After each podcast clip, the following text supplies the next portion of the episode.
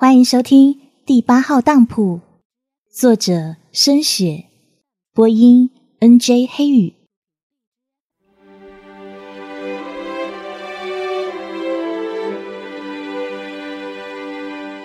韩诺向吕老爷提亲的时候，差不多是完全无困难，唯一的问题是韩诺的学业。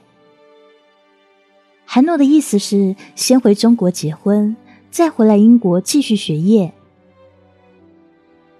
把消息发到韩老先生手中的时候，除了惊喜，再无其他的反应。大喜之时，在考试之后，暑假的数个月刚好赶上乘船回国。那时的吕运英依照传统做花轿，穿裙褂，戴凤冠，只是脸上的红布已经可有可无。他俩早都相处过。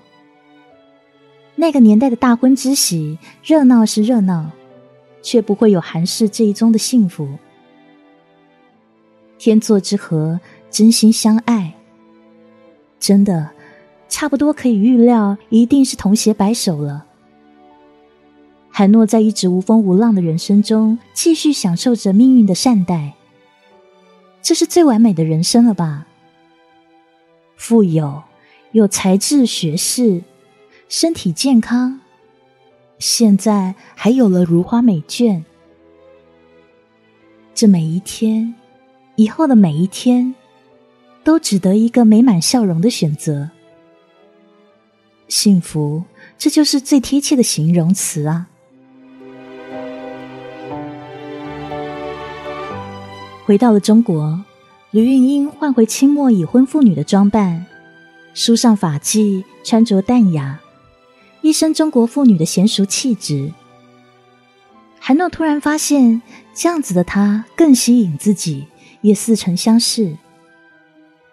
对了，就像极了他小时候从母亲身上得到的回忆。吕运英会抱怨中国服的单调，而且原来他一直有一个遗憾。他跟韩诺说：“回去英国以后。”我想再结一次婚。韩诺放下手中书本，问：“为什么？”你有留意英国妇女结婚的时候，她们穿的是一身的白吗？我也想穿那样的婚纱到圣堂行礼。韩诺这时疑惑了：“穿一身的白啊？”哎，不让老人家知道就行啦。韩诺点点头，又问。教堂啊，我们可以吗？我是教徒嘛，回去以后请神父帮忙，或许可以办得到。韩诺听了，觉得问题不大，就答应。那你照办好了，一切随你喜欢。吕运英微笑，忽然屈膝向韩诺鞠个躬，然后说：“谢谢你，老爷。”韩诺一听“老爷”两个字。脸突然的涨红，他不好意思起来，可是却又多想再听几遍。他把妻子拉到怀中，在他耳边细语说：“再说一遍。”妻子就乖巧娇柔的称呼他“老爷”，听得韩诺心也痒。接着是妻子的娇笑。这时的韩诺忽然知道。他也会如同自己的父亲那样，一生都不纳妾，因为他已经太满足了。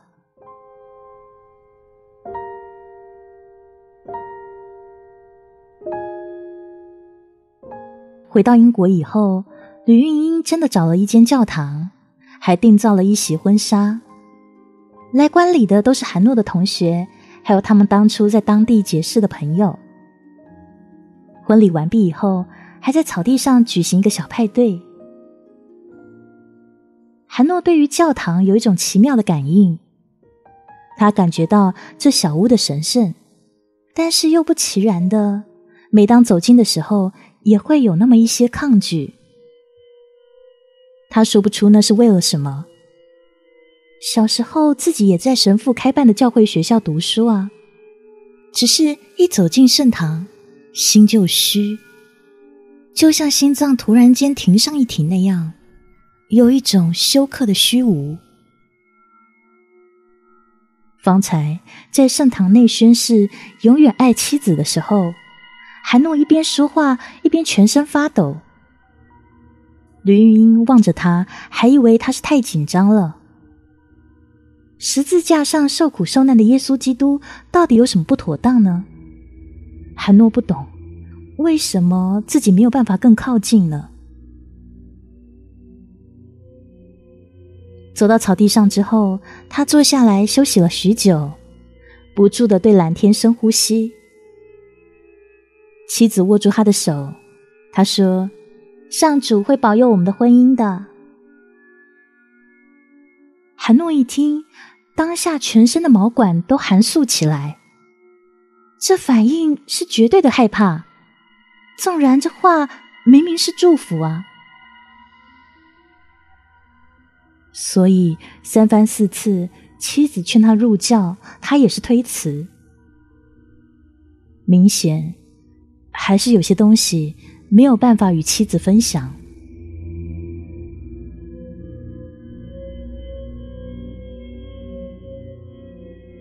不久以后，吕韵英怀孕，韩诺兴奋莫名，再也没有任何事比这一桩更新奇、更刺激了。他将要有与自己酷似的后代，就孕育在他深爱的妻子的身体中。他想着，是不是太厉害了？一生人什么都有了，幸福，这就是幸福吧。九个月以后，韩诺的儿子在六月份出生，他们取名韩磊。小韩磊长得跟韩诺一模一样，双眼皮、高鼻子，小小的娃居然已经英气十足。但是又非常奇怪的，小磊那一双明清的大眼睛望着成年人的时候。就好像有那一种透视一个人的能力。但凡接触过小磊的人，都有那么一种大同小异的感觉。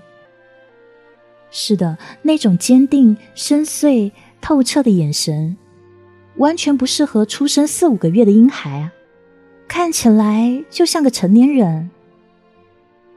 不对呀，出生的婴孩怎么可能有那些故事在内呢？连妻子也说：“小磊是不是有点太与众不同啦？是不是我多心啊？刚才他们在讨论婴孩健康的时候，我好像见到小磊的目光里面带着一些冷笑呢。”海诺把婴孩接过来抱在怀里，观察了一会说：“不觉得啊。”妻子把脸凑过来，他说。现在还可爱一点。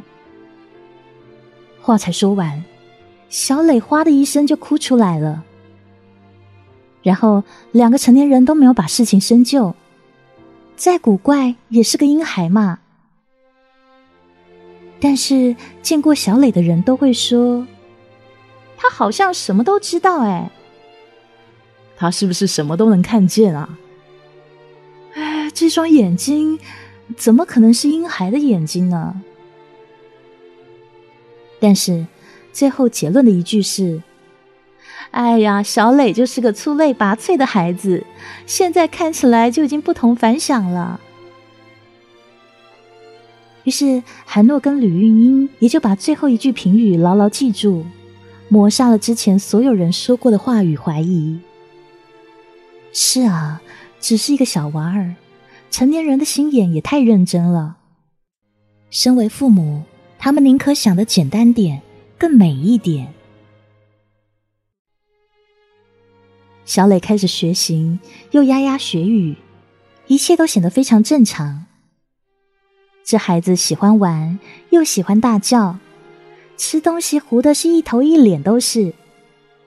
渐渐的，也不再有人记起他曾经有过的眼神。那一种连成年人也不习惯的通透冷峻。当小磊十八个月的时候，吕韵英提议带他去受洗，韩诺是没什么意见，于是就跟神父安排。虽然说他对圣堂有不安的感应，但他并不抗拒自己的儿子成为教徒。有信仰不会是坏事啊。婴孩接受受洗是一件重要的大事，于是那个时候的吕云英就邀请各方好友到圣堂观礼。仪式在圣堂的中央，在十字架下举行。小磊身穿白袍，被母亲抱住。神父一边送祷，一边把水轻轻拨到小磊的身上。小磊一直没有太大的反应。最后，神父接过了小磊。把他放到云石窝中的时候，小磊忽然尖叫：“！”十八个月的婴孩就这么挣脱神父的怀抱，在云石窝中乱拨双手，不断的狂叫。那小小的身体在浅水中上下叠坠，表情非常的痛苦。尖叫声加上双手向前挣扎的动作，分明像个在苦海中垂死的人。这明明是代表救赎的受洗仪式，瞬间变得与死亡接近。大家都吓到了，于是吕运英急急上前抱起儿子，结果小磊乱抓的手就在母亲的左边颈项上划破了一道血痕。十八个月大的孩子抓出的血痕居然那么深，血立刻淌下来，染在母亲白色衣领上。韩诺看了，赶紧上前一步：“算了吧，孩子不舒服，今天不受洗。”他边拥抱妻儿，边向大家宣布。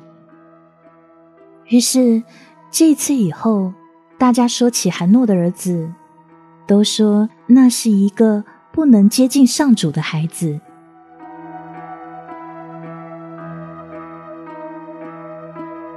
小磊自从那一次受洗失败以后，一直的生病。发热、咳嗽，父母看着非常心痛。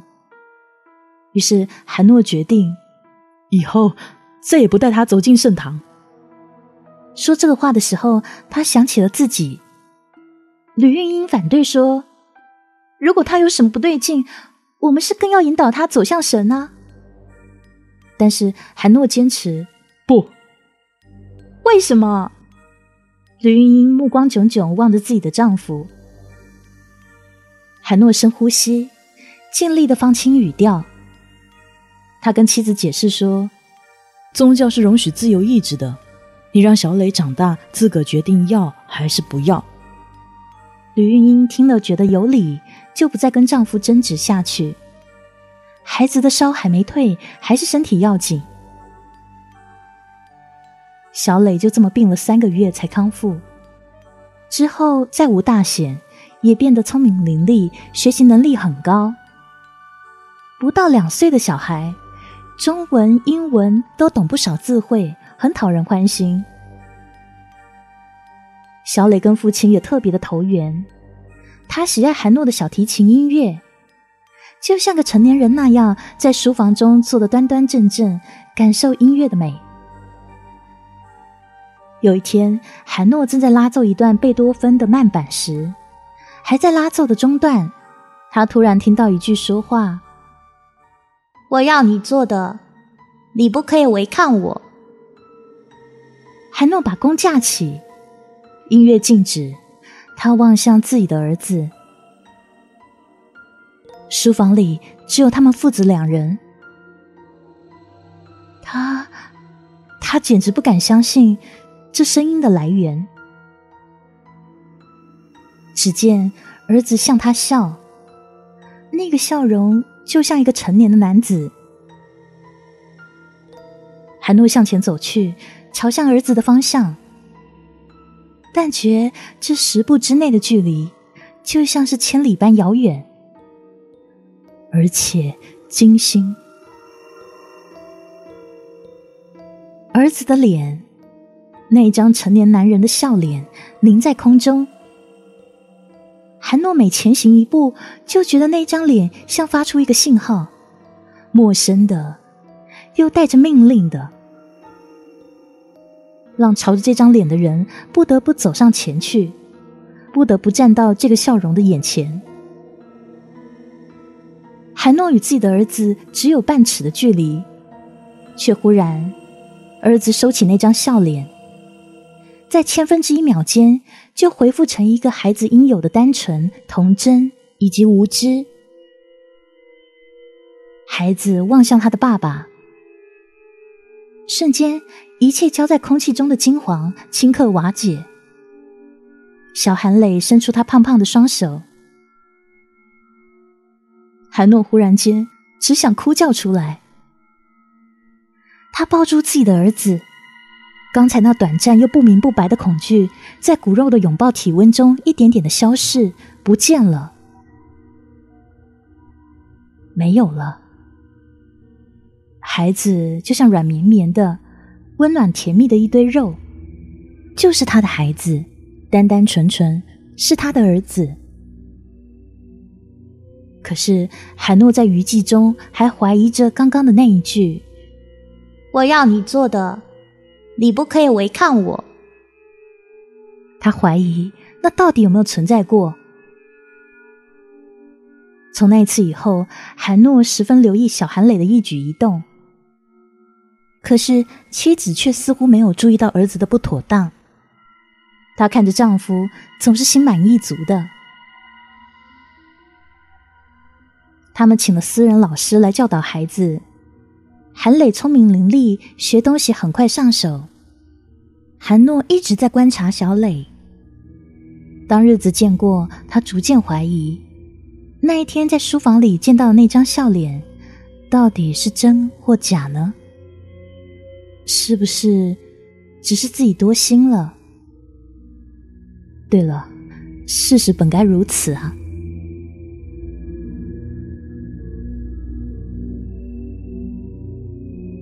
一直到小韩磊四岁，一切好像都相安无事。就在这个时候，韩诺收到急件，他的父亲在家中病重，于是，一家人急急忙忙收拾，回到中国。路上，韩诺的心情很沉重，妻子伴随他也是愁眉相对。只有那四岁的小儿子，有那不知情的纯真快乐。天天在甲板上蹦跳晒太阳，可爱欢乐，就像个天使。回到中国以后，韩诺就知道自己的父亲病情有多重。大夫说时日无多了。吕云英时不时的走到圣堂为韩老先生祈祷。作为一名贤惠的媳妇，她利用她的信仰协助家公渡过难关。然而有一天傍晚，当韩诺抱着儿子准备把妻子从圣堂接回来的时候，忽然小韩磊这么说：“你不要走进这个地方。”韩诺望着儿子说：“小磊，你说什么？”韩磊说：“我告诉你，这个地方不是你来的。”韩诺望进儿子的眼睛。才四岁的娃，目光里是一股认真，仿佛在诉说真理。韩诺忍着心中的迷惑，他问儿子说：“为什么？”我们不属于这个地方。儿子的眼睛蕴含不该有的威严。不属于这个地方，那我们属于什么地方？你属于我。韩诺听了，倒抽一口冷气，含泪的表情却若无其事。韩诺觉得他抱着儿子的一双手已经太过沉重，就快要抱不住了。吕玉英这个时候从圣堂走出来，看到自己的丈夫跟儿子，就走到他们跟前。三个人一边走一边说些家常话，比如说韩老先生的病啊。清明前的龙井，还有英国那边的家事。韩诺因为儿子刚刚说的话，早就已经有些困扰了。这个时候听着妻子的声音，实在是心不在焉。忽然，儿子抱住他的颈项，小声的对他说：“我不要这个女人。”韩诺望着儿子，儿子的眼内有笑意。他站定下来，心寒。吕云英转头看见韩诺抱着儿子待在路中心，就走过去。韩诺看到妻子走上前来，下意识的背转面，放下儿子。他不敢让妻子看到韩磊的眼睛。干嘛？怎么停了下来啊？只见韩诺的脸色惨白。你是不是不舒服啊？韩诺分神，看看脚边的儿子。韩磊就像一般孩子那样左顾右盼的。韩诺只好说：“没，没什么。”妻子说：“来，你不舒服，那我抱小磊吧。”不，韩诺立刻说：“我抱。”然后再一次一手抱起儿子。这时，儿子的目光溜向市集菜市场上的一只小狗上。海诺暗自的抽了一口冷气。